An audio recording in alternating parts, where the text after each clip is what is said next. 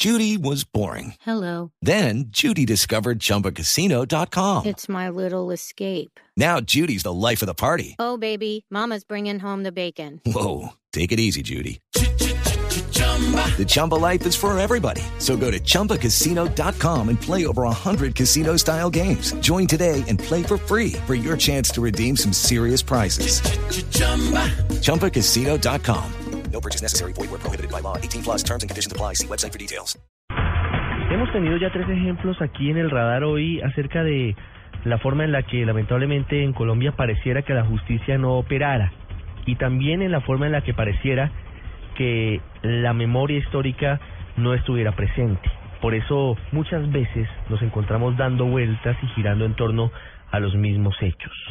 Estamos hablando de todo lo que hemos recordado, Palacio de Justicia, la parapolítica, la cantidad de matanzas de las autodefensas, la masacre de indígenas por parte de algunos integrantes de la fuerza pública hace más de 25 años.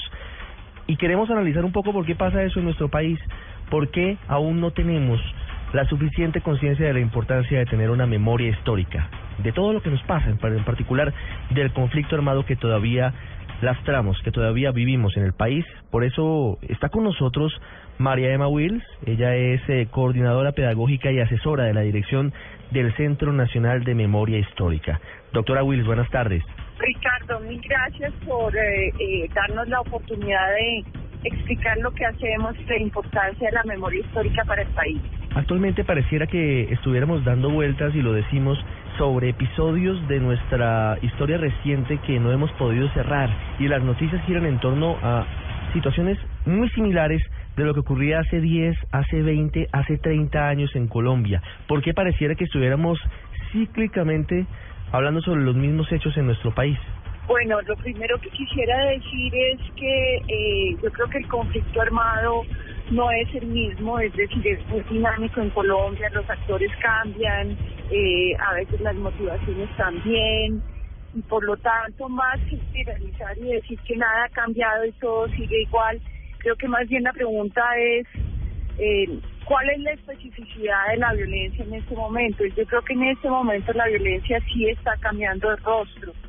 Eh, en particular, si se firman los acuerdos de La Habana, creo que la violencia, no es que la violencia de un día para otro termine, porque no creo que va a ser así, pero la violencia va a tener mucho más que ver con organizaciones criminales que con organizaciones que tienen una naturaleza política. Entonces, por lo tanto, yo diría que la pregunta es, ¿qué hay de peculiar en la violencia hoy en día y qué podemos aprender como país de las violencias anteriores, de la guerra y del conflicto armado, para no seguir repitiendo la historia.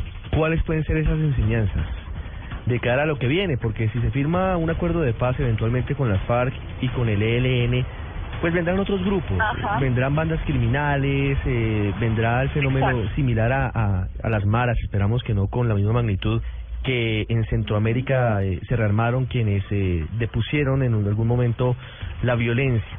¿Cuáles son las enseñanzas que no podemos olvidar en este momento? Exacto, yo creo que esa es la pregunta fundamental. ¿Qué tenemos que aprender para que el posconflicto no sea un horror también? Y yo creo que lo que tenemos que aprender como sociedad tiene que ver, uno, las sociedades tienen barreras frente a la violencia, se aprenden de las violencias que han vivido. Eh, me explico, yo creo que si la sociedad colombiana y sobre todo la sociedad urbana no se desconecta del horror que están viviendo otros colombianos y otras colombianas en otras regiones, ese es un primer paso para que las cuestiones no, el horror no se repita. Por ejemplo, en este momento en Buenaventura sabemos que se está viviendo el horror. Bueno, Colombia entera tiene que empezar a decir lo que le pasa a una persona en Buenaventura nos pasa a todos.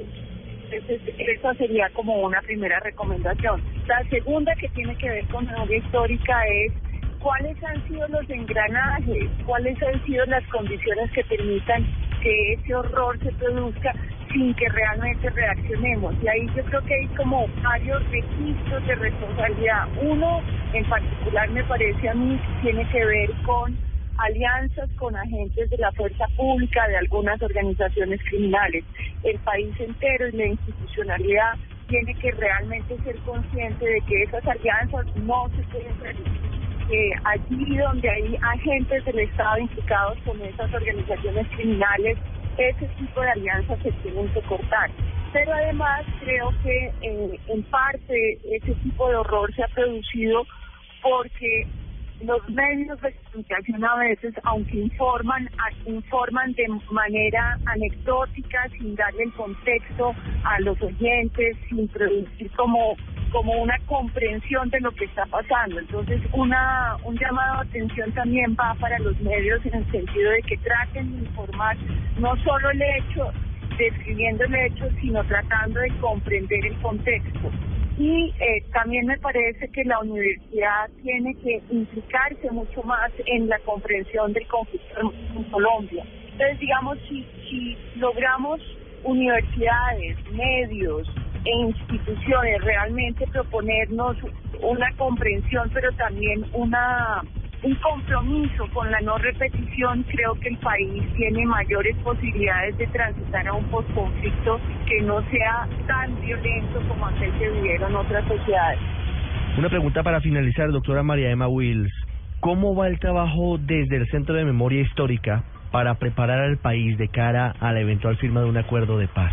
¿Cuál va a ser ese aporte de ustedes a esa redacción de de los dolorosos episodios durante más de 50 años de guerra para que podamos entenderlos y para no repetirlos?